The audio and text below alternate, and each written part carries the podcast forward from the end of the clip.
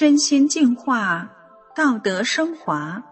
这里是明慧广播电台的修炼故事节目。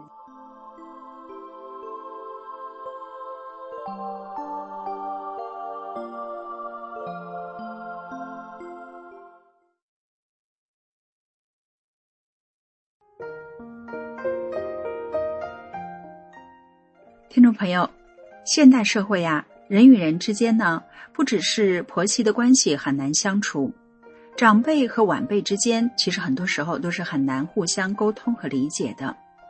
今天的故事呢，讲的是一个性格暴躁的公公和一个八零后的儿媳，两个人之间关系的变化经历。好，让我们一起来听听他们的故事。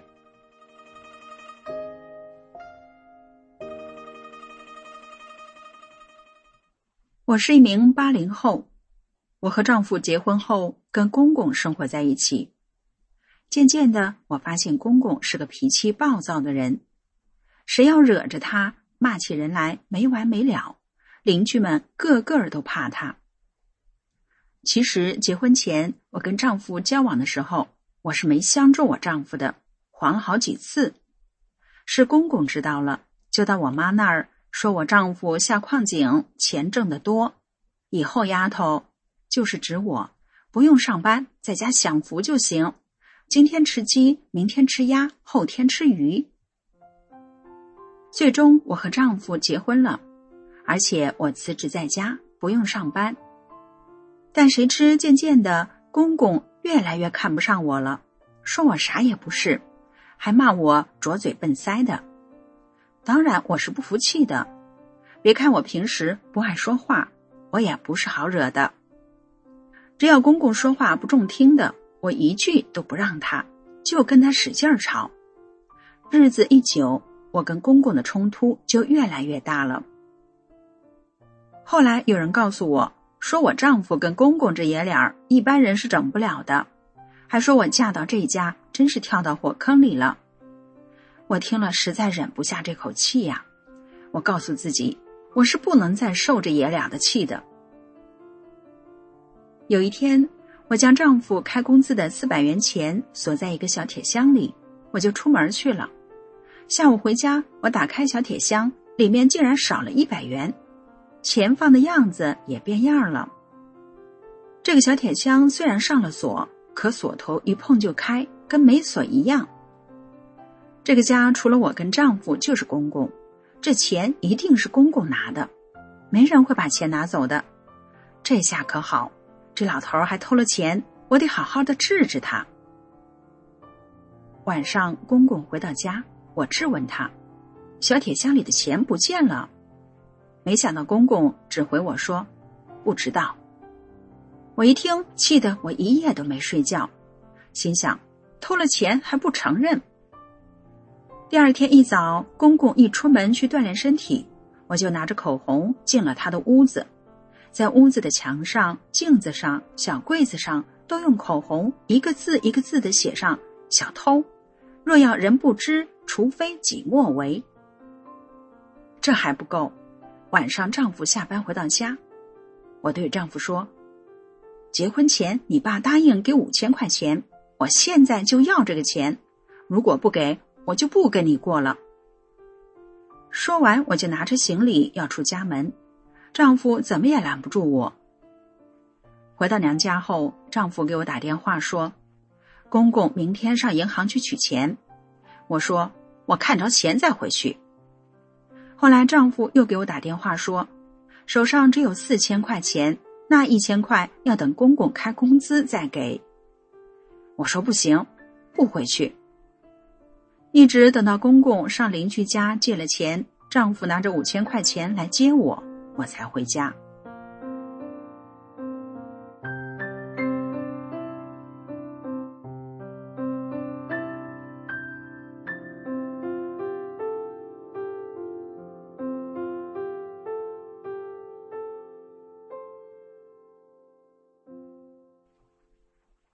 后来我怀孕了。可我害喜害得很厉害，吃东西就吐，我就买各种水果来吃。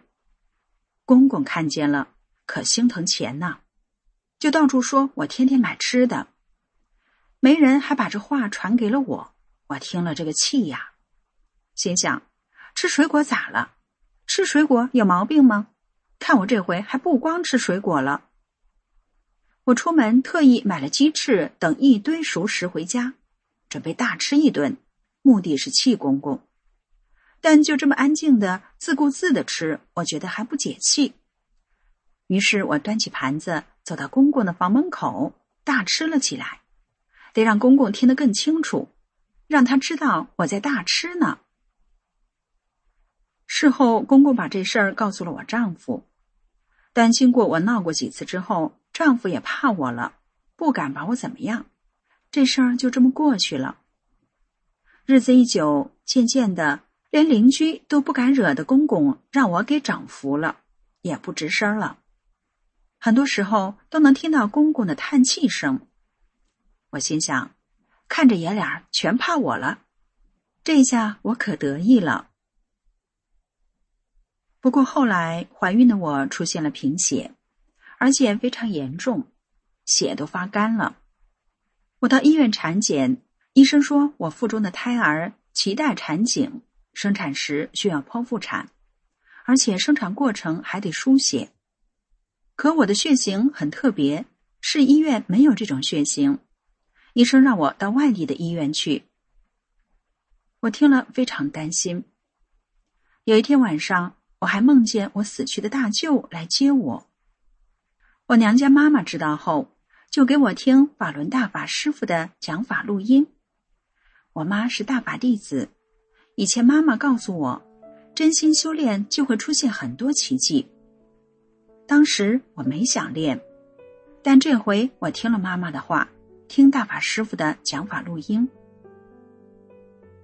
没想到我只听大法师傅的讲法录音，还没练功，到了生产这一天，我的身体却意外的感觉非常轻巧。进了产房，很顺利的生下了儿子，还不用输血，母子平安，真的出了奇迹。我感到法轮大法真的是太神奇了。生完儿子后，我开始修炼大法。没过多久，我和丈夫贷款买了楼，从公公那儿搬了出来，留下了公公一个人独自生活。我每天练功学法，就越来越感到愧疚，因为大法师父教我们做人要真善忍。转法轮书里还说。做什么事情总是考虑别人，每遇到问题时，首先想这件事情对别人能不能承受得了，对别人有没有伤害。我开始觉得以前那样对公公是伤害他了。公公是个老人，无论对错，我都不能那样对待他。我实在是太过分了，我就发了一个愿，我要当着亲戚的面。给公公一个道歉。有一回，我到公公家，公公有一个非常疼爱的侄女儿，她也来看公公。这个侄女儿一看到我就指桑骂槐的说我像狗一样，整天就知道叫唤。我听了没吱声，我没有反击他，没做任何辩解。我知道他只是想为公公出气。公公受了委屈。可能跟他说了很多我的不是，我想我是修炼人要忍。第二年过年，我到公公家，很多亲戚也来公公这儿串门，非常热闹。我想得把握这个机会。吃饭时，我鼓起勇气，端起一杯饮料，当着所有亲戚的面对公公说：“爸，以前我太过分了。”不应该那样对待你，我错了。说完，我的眼泪就哗哗的流。公公看我突然真诚的向他道歉，一时间愣住了。一旁的亲戚们都用奇怪的眼神看着我。打这事过后，我就时常到公公家给他收拾屋子、洗洗衣服。他喜欢吃韭菜盒子，我就亲手烙了些给公公送去。琢磨公公爱吃啥，我就去买啥给他。快过年了，我包了饺子送去给公公。我想，作为晚辈，我是应该孝顺他的。渐渐的，公公发现我变了，而且是变好了，我就告诉公公，我修炼法轮功了。大法师傅要我们做好人，凡事都要真善忍。公公偶尔对我发脾气，但我不吱声了，就怕哪句话说的不好，气着他了，对公公身体不好。有时丈夫忍不住跟公公吵嘴，我就劝丈夫：“你少说一句能咋的？”这些呀，公公都看在眼里。后来公公很是感动，他当着家人的面说：“以后不听儿子的，就听儿媳妇儿的，说啥信啥。”他跟亲戚们说：“我儿媳妇儿练法轮功学好了。”有一天，我开电动车拉公公去看病，到了诊所，我看没啥事儿，就让公公一个人在那儿，我去办事儿。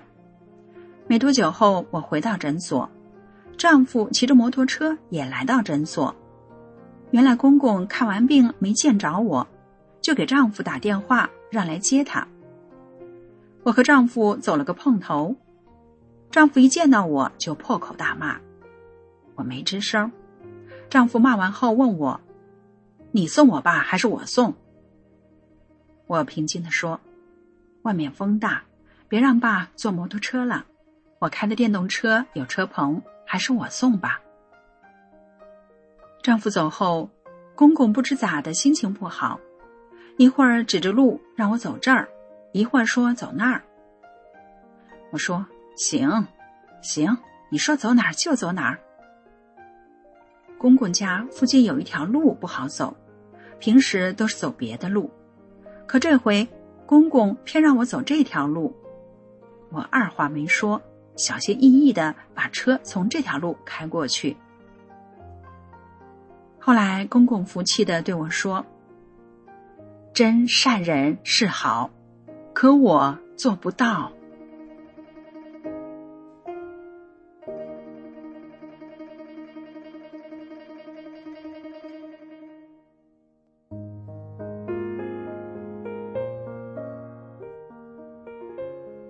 听众朋友。如果人与人之间少了点善意，少了点忍让，总想自己得好处，自己出口气，那么不论是婆媳、夫妻，还是公公与儿媳，关系都不会好的。您说是吧？所以说呢，如果社会上有更多的人愿意以真善人来要求自己，那么这个社会必然会更加祥和与融洽，是不是这样呢？